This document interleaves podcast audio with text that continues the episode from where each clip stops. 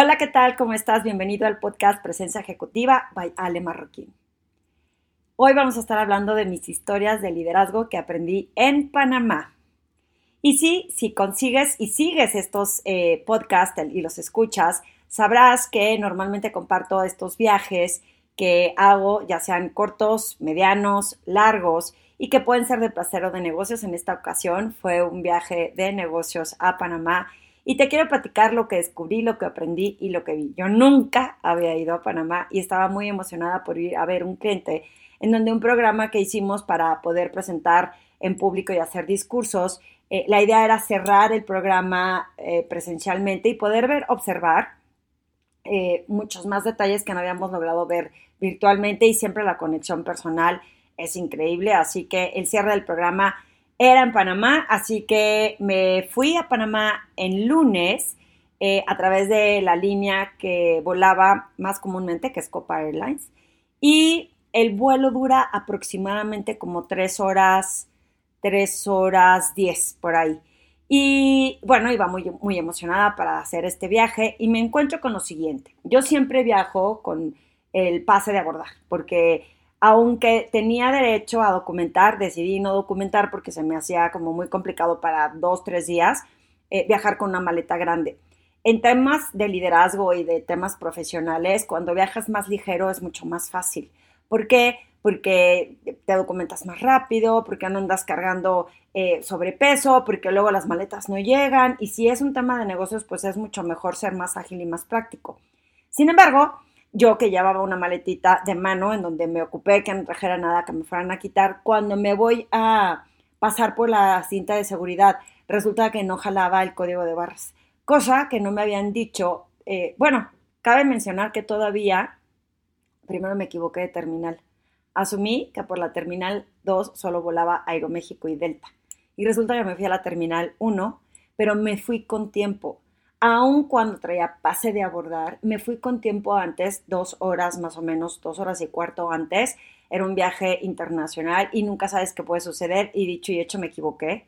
No había observado que era por la terminal 2, entonces al llegar a la terminal 1 está el tren este elevado que te lleva a la terminal 2 y tuve la oportunidad de hacerlo con calma porque llevaba tiempo. Y ya llegando ahí, pregunto en Copa Airlines que si ya traigo mi pase a abordar, me dicen solo pasa por las bandas de seguridad y resulta que cuando llego había muchísima gente, una fila interminable y ya cuando llego me dicen que no jala el código de barras, en, que no funciona. Entonces que tengo que ir a la aerolínea a que me den un pase a abordar eh, impreso. Estaba un poquito frustrada, pero bueno, traía tiempo, insisto, y me formo y pasan 5, 10, 15, 20 minutos hasta que por fin me ve una persona desesperada porque se estaban tardando demasiado para documentar a las personas, no me preguntan por qué. Y esta persona se acerca al mostrador y me dice, tome su pase de abordar. Y la realidad es que sí me frustré porque digo, si estás viendo que lo único que necesitaba era que me lo volvieran a imprimir, ¿por qué nos hicieron hacer esa fila para que eso me lo pudiste haber hecho desde un inicio?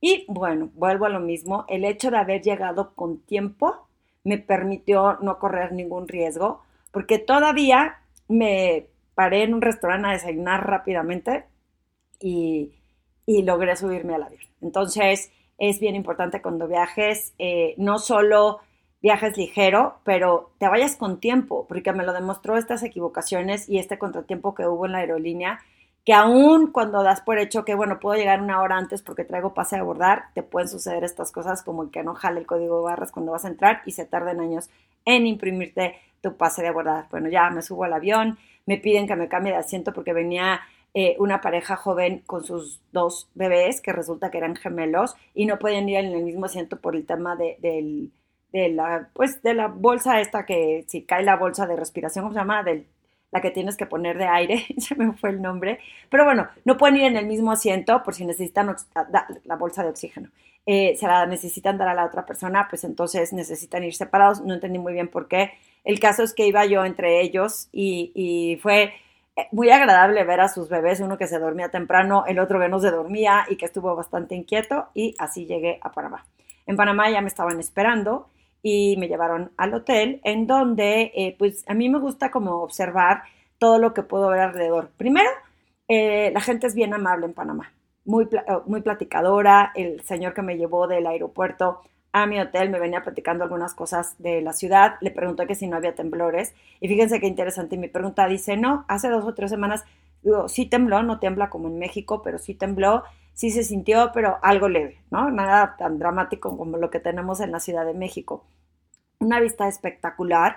Panamá es una ciudad que tiene edificios muy modernos en, en una zona de la ciudad y luego está el casco antiguo, que es en donde están las estructuras más antiguas, bueno, sí, coloniales, en donde puedes ver estos edificios que tienen como esta arquitectura de antes y se ven hermosos. Un poco se ha sido al barrio, también al casco antiguo en Puerto Rico, un poco similar.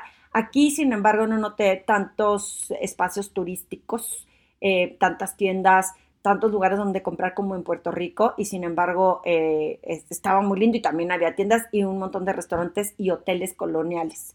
Había unos hoteles que, que eh, tenían un jardín en medio. De hecho, hay uno que te voy a recomendar por este medio que se llama La Compañía, que era muy nuevo y tiene tres restaurantes dentro. Están abriendo nuevos restaurantes, como que abrieron este casco y lo están remodelando. Creo que el hotel tendrá unos cinco meses, una cosa hermosa. Y nosotras comimos en el santuario, comí con una de mis clientes ahí. Bueno, cenamos en el santuario, que es comida de India, China y española sí muy rico, pero me hizo muy complicado saber qué pedir porque se me antojaba un platillo de India, pero también el chino, pero también la entrada española. Y acabamos pidiendo unos eh, dim sum de eh, chinos, o sea, como los dumplings estos rellenos que estaban buenísimos. Un eh, risotto de champiñones con, con pancheta. Nunca había probado un risotto con pancheta, estaba espectacular y aparte aceite de trufa y adicional un pedazo de picaña que nos repartimos entre las dos y ahí estuvimos cenando en el jardín. Eh, algo chistoso que me pasó es que con la humedad, hay una humedad impresionante en Panamá. Si vas a Panamá, eh, no puedes caminar tan fácilmente, de, o sea, no ves tanta gente caminando en las calles como así a, a, lo largo de la costera o caminando para conocer, porque la humedad es un factor determinante para que te asfixies. Entonces, no está tan fácil estar caminando por la ciudad, sobre todo en un día caluroso, que era el caso. Pero ya cuando yo llegué al casco antiguo, ya había refrescado un poquito, se había bajado el sol, hacía un poco de aire y me sentí muy cómoda caminando. Se pudo hacer, caminé varios, en varios lugares y vi varios lugares del casco antiguo, pero me dio muchísima risa porque decidí escoger en la parte de afuera del, del restaurante, bueno, en el, sí, del restaurante dentro del hotel porque estaba súper lindo el jardín y yo estaba feliz disfrutando, cosa que después de dos horas después de que me levanto al baño para, eh, pues para lavarme las manos y para ya irme, que me veo el pelo como periquita. O sea, el factor de humedad era una cosa impresionante, que yo era eh, un, un freeze impresionante y no me había yo dado cuenta. Entonces, si te vas a sentar afuera en algún lugar en Panamá, ten por seguro que tu pelo se va a esponjar, aunque tú no sientas calor porque hay un factor de humedad importante.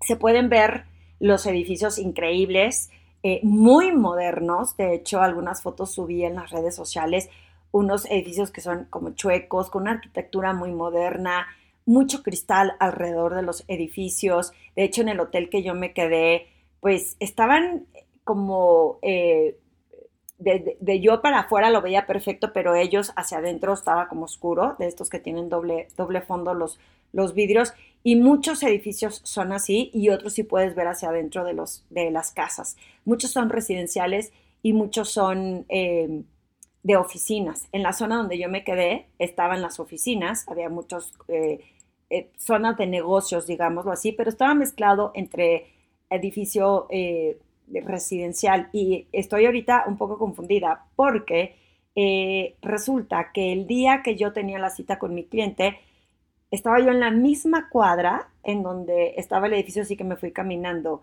Y cuando llegué, resulta que a los 10 minutos se para la planta de luz. Había echado a andar la planta de luz y ahí me enteré porque a unos cuadras adelante un edificio había explotado en el piso, ponle 26 y 27, porque había habido una fuga de gas. Y había sido una onda expansiva tal la explosión que había repercutido en varios edificios alrededor en donde se explotaron todos los cristales. A la fecha en que yo me enteré, solo había heridos, y eh, había gente sumamente gravemente quemada. Sin embargo, no había habido muertos, pero yo agradezco que no lo escuché porque ya me imagino en una ciudad eh, extranjera, extraña, y de repente, pues no conoces a nadie, imagínate oír el bombazo que se escuchó. No entiendo por qué no lo escuché, si me estaba secando el pelo, si qué fue lo que sucedió, si el aire acondicionado del cuarto del hotel o qué, porque fue como muy temprano, como tipo 7 de la mañana.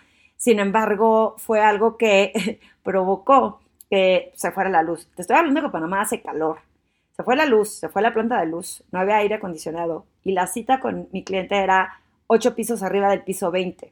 Entonces subimos ocho pisos a tener esta sesión. Eh, había un poco una luz de emergencia en su piso, pero obviamente no había aire acondicionado y empiezas a ver cómo se te empieza a brillar, a sentir la cara brillosa. Y en eso, cuando ya estábamos terminando la sesión, casualmente regresa la luz y dije, bueno, pues qué suerte tengo porque me voy a poder bajar en el elevador, pero bajé otra vez al piso 20 para despedirme de la persona con la que había llegado y los edificios seguían sin funcionar. Así que bajé 20 pisos para llegar a la planta baja en un eh, sentido de una cuadra. Me decían, ¿cómo vas a bajar 20 pisos? Y yo, pues no me voy a esperar aquí a ver a qué horas llega un elevador porque ya había luz, pero no estaban funcionando todos por seguridad. Em, son de estas anécdotas que te pasan que, que ya las cuento ahorita, pues como eh, no, con risa, porque fue una tragedia espantosa. Luego me subí a un taxi y estaba en las noticias lo duro que fue. Algo que aprendí es que, por ejemplo, para que alguien se mude a estos edificios, tienen que venir los bomberos y probar que no haya fugas de gas, probar que, eh, que todo esté en orden, que todas las instalaciones estén perfectas para que la gente se pueda instalar a vivir. Y a lo mejor asumo que también eso es eh, aquí yo no lo sabía, no, no, no, sabía que tenían que llegar los bomberos, no sé si aquí haya otro tipo de peritos que permita saber que el edificio ya está seguro para habitar. Sin embargo, allá tienen que ser los bomberos. Entonces, cuando empiezan a hacer la investigación de por qué se dio esta explosión, no es contra el arquitecto o el constructor, sino contra los bomberos, contra quien se pueden ir en contra si es que, digo, valga la redundancia, si es que eh, descubren que fue eh, algo que ellos no notaron, porque si ellos se aseguran que ya está el edificio habitable y pasan estas cosas, pues es responsabilidad de los bomberos. Pero si pasa eh, mucho más tiempo adelante, muy probablemente pueda ser o contra el constructor o contra la gente de mantenimiento del edificio. Entonces estaban viendo esas posibilidades y fue algo que aprendí que no sabía. Eh, otra cosa que aprendí eh, sobre la comida, comí delicioso. A mí me gusta probar todos los platillos y yo quería probar como la comida típica panameña. Y teniendo una conversación con el chofer me dijo que la comida típica panameña era un, eh, un era la palabra sofrito, es que no lo probé. Creo que era un sofrito de pollo, que era como un caldo de pollo. Entonces dije, no voy a venir a Panamá a tomar un caldo de pollo que puedo tomar en, México no me hablaron de que hubiera algún condimento diferente. Hay mucho marisco y hay un mercadito de mariscos en donde puedes ir a comprar el marisco para tú producirlo, o sea, cocinarlo, o puedes, ahí mismo hay barras en donde lo puedes comer. Eh, y eh, no, me dijeron, lo que me comentaron es que los, los platillos típicos que había en Panamá, no es como en México que llegas y me dice, ah, si llegas a México, en todos los lugares en México hay tortillas, hay sopes, así sea un restaurante internacional, tienen tortillitas para que te comas el taco de algo. Y me, me llamó la atención porque me dijo, ustedes la base la tienen en todos los restaurantes. Y tú si vas a Panamá y vas a un restaurante, la base como está eh, caldo de pollo no existe en todos los restaurantes. O sea, la comida típica de Panamá no está en todos los restaurantes. Y pues se nota que no la probé porque en el hotel comí la primera vez y comí unas croquetas de corvina que estaban deliciosas, eh, crujientes, que es un pescado que también hay en México, y, eh, y, un salmón que estaba preparado en una salsa de miel y mostaza, que es un platillo que quizá puedas encontrar internacionalmente en muchos lugares. Y en el hotel, te repito, ya te dije que comí y no era la comida típica panameña, así que tendría que regresar. Solo en los desayunos había unos tamales y eran los cortaron en pedacitos con la misma hoja de plátano y lo probé y me gustan más los tamales que tenemos en México. La realidad no me pareció un sabor espectacular, no lo disfruté y bueno, pues uno no quiere engordar de gratis, así que eh, ya no pedí más. Y al día siguiente lo que sí probé es em, unas arepas que no estaban rellenas para, en lugar de pan o tortillas, con un huevo revuelto que me comí. como que sí tienen una mezcla de alimentos que hay eh, típicos venezolanos, etcétera, colombianos, y las ponen en los platillos, pero per se no probé ningún platillo panameño. Se estarán preguntando qué onda con el canal de Panamá y les tengo una mala noticia. Voy a tener que regresar. Bueno, una mala y una buena. No pude conocer el canal de Panamá. La buena es que tengo que regresar a Panamá porque lo tengo que conocer. Como fui solamente a una sesión de trabajo, no hubo tiempo.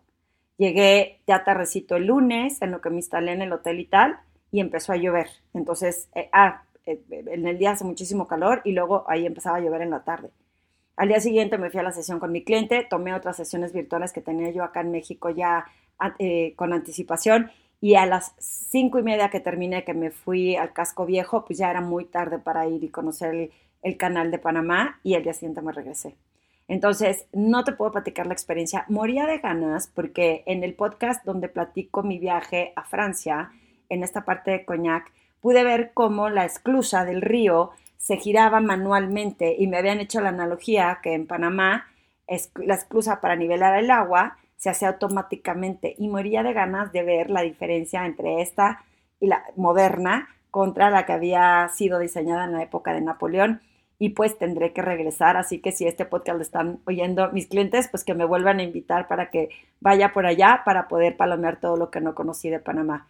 Me encantó tener la vista al mar, me encantó que tienes vista al Pacífico y al Caribe y hace, o sea, faltó mucho por conocer, pero lo que sí descubrí es gente muy amable, muy cercana, obviamente hablan perfecto español e inglés, eh, se cobra en dólares, si vas a Panamá todo es en dólares, es dólar americano, eh, no es ni muy caro ni muy barato, pero todo está en dólares.